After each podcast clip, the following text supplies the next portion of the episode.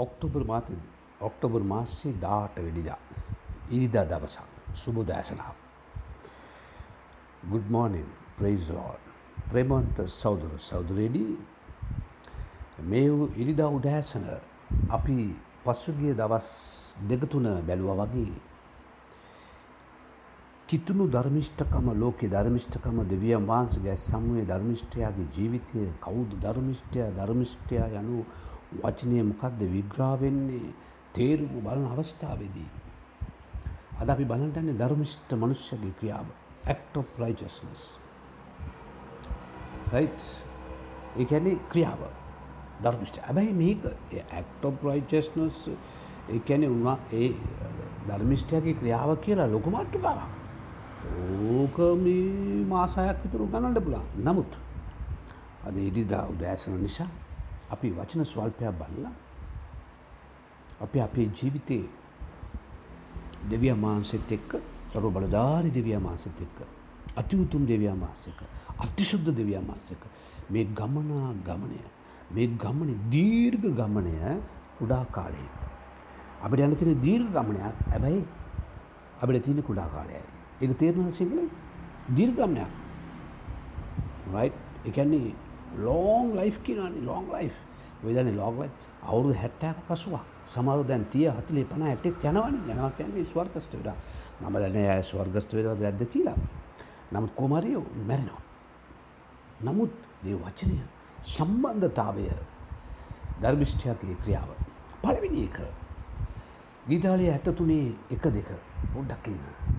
මොනදන කියවෙන්නේ? දන්නේ නැහනේ ගීතාලිය 73 එකයි දෙකයි කොහොම ගීතාලිය 73 මේ පාන්දරෙන් ගත්තා Psalms 73 1 and 2 සැබවින්ම දෙවියන් වහන්සේ ශ්‍රෑල්ට එනම් පිසිදු සිත් ඇත්තන්ට යාපත්‍ය. ඒ නම් පලවෙනි උදෑසන අද අපි තබාගන්නු මනත් දන්නවාද. ධර්මිෂ්ටයගේ සිත් පිරිසිදු තබාගත යුතුයි. Keep your heart clean. හදවත පිරිසූ තැබිය යුතුයි. දෙක බලන්නකෝ ඇතතුන් දෙක ඒත් මගේ පාද ඉවතට යන්ට ලැබිය. ලංගිය. මාගේ අඩී නොලිස්වා පමණය. එකන්නේ අපේ පාද ඉවතට ඔබ යනවනම් ටිකටික ඔබට පේනව නම් වැටිනවා කියලා. ටිකටික ඔබට පේනන අපේ පාද ලෙස්සෙනවා කියලා. වැටි වැටිමා යනවා මේ ජීවන ගමනේ සරණ සොයාවා ඔය ගීතිකාව කිය කිය එක තැන ඉන්ඩෙපා. පාද ලිස්සීගෙන යනවන ධර්මිෂ්ඨයට ටක් ගාලා ඉක්මට සුදාත්ම වහන්සේ අංගවලවා. එම නිසා පළවෙනි දේ තමයි අපේ හදවත පිරිසිදු තබාගත යුතුයි. හදවත පිරිසු තබාගන්ට නම් ඒසුස් ක්‍රිස්තුස් වහන්සේගේ ලේ අපිව පවිත්‍ර කරනවා. සුද්ධාත්ම වහන්සේ දිඩදිය යුතුයි. බයිබලයේ කියවන්ට ඕනේ. අපි අදවතටත් කනටත් සුදාත්මය වහන්සේ කතා කරන පිරිස මොකක්ද කොටන් බට්ස් දාලා කන සුද්ධ කරනවා වගේ දේව වචනය දාලා උපදේශ දාලා කන සුද්ධ කරගන්න ඕනේ. කන හැතුලින් ඇතුළට ගියාම ඔබේ ජීවිතය ධර්මිෂ්ටයාගේ හදවත ක්ලීන් වෙනවා. නම්බර් 2 නැත්තම් ක්ලීන් අවුට් ඔදේ ක්ලීන් තියාගත්තට නම්බර් 2 බේ ඒකෙම එකේම තව පදයක් තියෙනවා යෝබ් 12 පහ පොඩක් යෝබ්කෝ ඔන්න යෝබ් 12 පහ දොලායේ පහ මෙම කියනවා. මොකක්ද කියන්නේ. සැපත්තේ සැපින් සිටින අය තමාගේ සිතින් විපත්තිය ඇත්තා සුළු කරන්න විපත් තියෙන විපත්තිය ඇත්තා සුළු කරන්නේය. මොකද කිවෙන්නේ. ඊළඟට කියනවා පාද ලිස්සන්නා වූ අයට ඒ සුළු කිරීම වයි සූදානම්ව තිබේ. පාද ලිස්සන්නාව අයට අයට ඒ සුළු කිරීම. දැන් දිල්ලුන්දු අය ධර්මිෂ්ටයා වැටි බැටෙන මනුෂ්‍යයා දෙස බලලා ඔබ ඉනාවිවී ඉන්නවන ඔබ ධර්මිෂ්ටයෙක් නෙවෙයි ඔබ ධර්මිෂ්ටයෙක්න ඔබ ධර්මිෂ්ටයෙන් නෙමේ මොකොද ඊළඟ කොටස තියෙනවා ඔබ වැටෙන සුළු. අනුන්ට ඉනා වෙලා ඉන්න මනුස්්‍යය බදි බැබලි කිනවා පාද ලෙස්සන්නාව අයට ඒ සුළි කිරීම සූදානොතිකේ. එකයි කියන්නේ ඔබගේ පාද එකන ඔබගේ ස්ටෙප් එක ඔබගේ ජීවිතය ඊළඟ අඩිය නොවැටෙන පිරිස්ස. ඊත පිරිසුදුව තබාගන ඔබගේ පාද දෙවියන් වහන්සගේ මාර්ගයෙන් ඈත් නොයන්න දෙවියන් වහන්සේට වචන කීපිදිට වැරදි මිත්‍රයන්ගෙන් ඔබ ඔබ ආරක්ෂා කරගන්න. වැන්ඩදි පනිවිඩ දෙනයකින් ආරක්ෂා කරගන්න. පලෙඩි යොහන් පොතේ කියනවා වැරදි ගුරුවරු වැරදි අනාගතවත්තු වැරදි හෙන්ඩේරු බෝ දෙනෙක් මේ ලෝකයේ සිටිනවා කියලා. ඒවැනි අයගේ බාරක්ෂා වුණේ නැත්නම්. ඔබ ධර්මිෂ්ටබ දෙවියමාන්සක ආශිර්වාදය ලබාන් සිටින අවස්ථාවදී අර බැට් සුළු කරලා හිතුවා වගේම එතන කෙනෙක් නම් අනිත් අය බලන්න ඔබව සුළු කරන්න. පාද ලිස්සෙන් නැතුව බලාගත යුතුයි. හරි දෙවනි කාරාමකක් දන්නවාද. ගීතාවල එකසි දානම එකසිය පනස්පා. ගීතාවලි එකසිය දානමේ ගීතාල එකසිය දානමේ රයි් එකසිය පනස්පා කියන්නේ මෙන්න මේමයි මොකක්ද කියවෙන්නේ. ගැලවීම දුෘෂ්ටයන්ගෙන් දුරය දුෘෂ්ටයන්ගෙන් දුරය. මක්නිසාද ඔහු ඔබගේ පනත් නොසෝයති. දෙවියම ධර්මිෂ්ටයගේ ක්‍රියාවෙන් ඊළඟ දෙවනි ක්‍රියාව අමාදල තින දෙවැනි ක්‍රියාව තමයි ඔවුන් වහන්සගේ පනත් සොයනවා. දෙවියන් වහන්ස් මොනුවා කරන්න ගියාත් දෙවියන් වහන්සගේ වචනය මෙයට අදාළ මොනවාද කියන්නේ. දේව වචනය අනුව තමන්ගේ ජීවිතයේ ඉදිරිට ගෙනියන්න බලාගන්නාව කෙනා. ගීතාලය එකසිය දානමය එකසිය පනස්පා. කියන්නේ දේව වචනයෙන් බෑර නොයන්න හවු මනුෂ්‍යයා. උන්වහන්සගේ ආඥාවලින් දුර නොයන්නාව මනුෂ්‍යයා. එක දෙක. තුන්ගෙන කාරණාව මලාකී තුඩේ නමය. මල්ලාකි මලාකිද මීකා මීකා අතේ නමය අතේ අත අතේ නමේ ස්වාමින් වහන්සේ මාගේ විපත්තිය කියා ස්වාමින් වහන්ස ස්වාමින් වහන්ස මාගේ විපත්තිය කියා මා විනිශ්්‍ය ඉෂ්ට කරන තුරු මා උන්වහන්සට විරුද්ධව පව් කළ බැවින් උන්වහන්සේගේ උදාස ඉවා උදහස ඉවසන්නෙමි පසුතැවිලි වෙන්නාව ධර්මිෂ්ටයා. පසුතැල් වෙනකොට උන්වහන්සේම ආලෝකයට පමුණනවා ඇත. අපි පසුතැවිලි වෙන අවස්ථාවදී නැවත්ත උන්වහන්සේ විල්බ්‍රිං නැවත්ත උන්වහන්සේ බෝ නැවත ආලෝකෙට ගේනවා. මරුණේ ධර්මිෂ්ටයා. සිිස්ටමැටික්ලි අපි ජීවිතයේ ක්‍රමාණුකූලව ඒකයාදන්නේ විද්‍යානුකූලව බයිබලේ වචනයකුලො තියාගන්න අවස්ථාව නැවත නැගිට පුළුවන්. නැවත නැගිටින්න පුළුවන්. මේක අතේ නම කැන එකයි. පව් කළ බැයි උන්වාසගේ උදාස ඉවසන්නේ පව්කරාම දෙවිය මසිත ඇගිදින් නෑනේ කොයින් හරි පනසුමටක් කම්බිඩවා.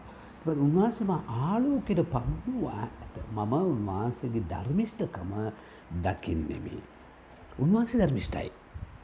උන්වහන්සේ ධර්මිෂ්ටයි අධර්මිෂ්ට අපිනේ ආලා හාලා හාලා ඌර ඌර ඌරෝ වගේ ආය එකම මඩට යන ජාතිනය අපි නේද ඒ තත්ත්වයෙන් එලිට නම් ඔබ දැන්ඉන්න පනිශ්මන්ට් එකක් වැටිල නම් ඔබ ඉන්න දැන් දෙවියන් වහන්සේ පාරගාල වගේ ඔබ රැගිරම නම් ඔන්න මීකා අතේ නම්වනි පද අනුව ඔබ ඇරෙන්න.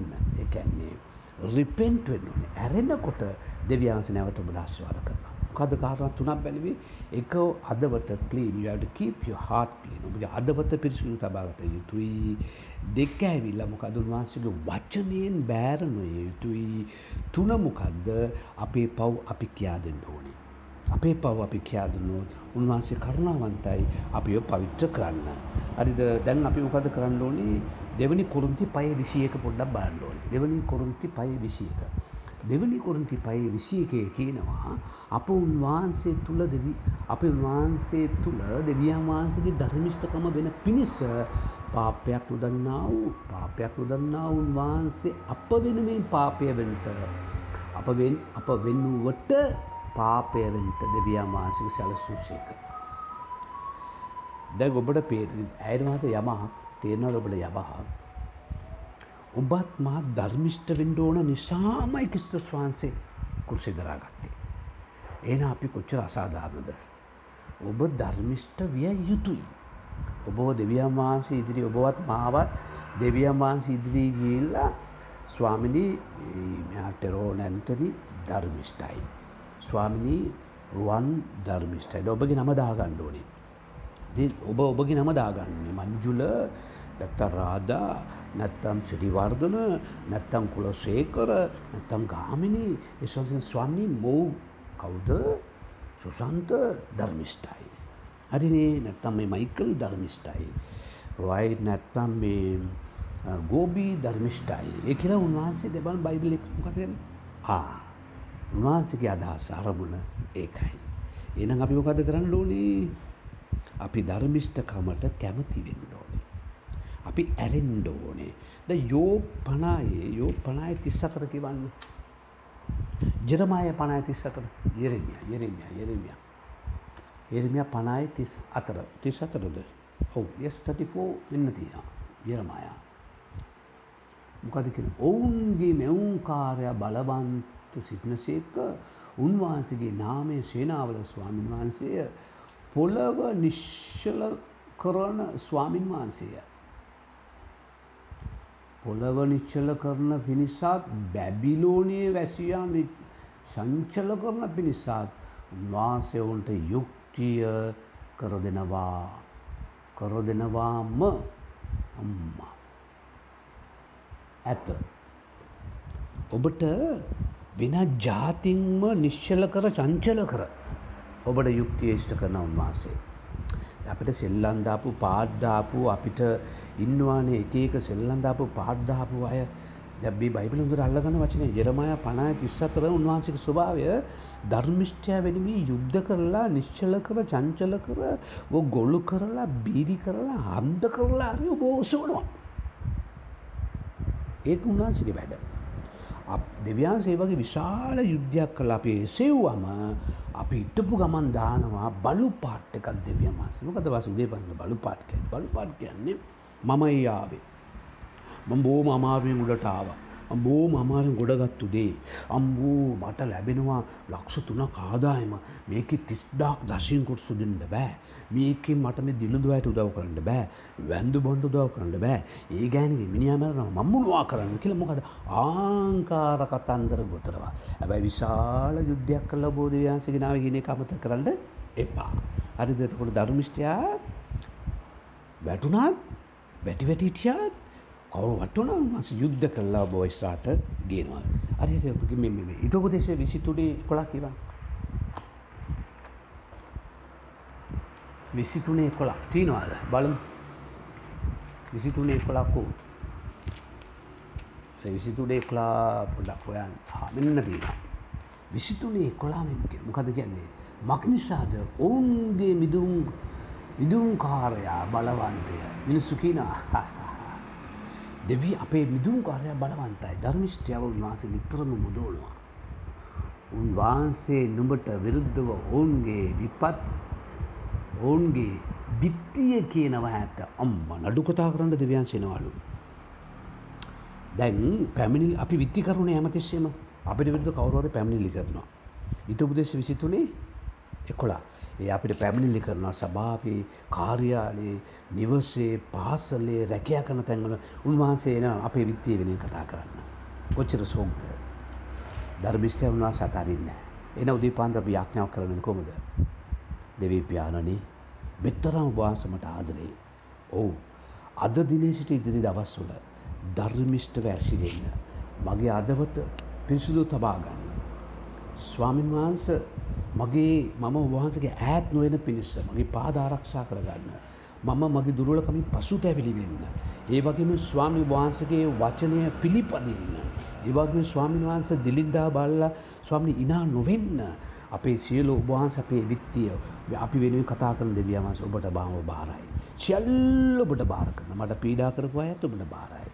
මගේ අත් පිරිසුදුව ඊට පිරිසුදු තබා කරන්න බාර කරනවා. ඒසුස් ක්‍රිස්තුස් වහන්සේගේ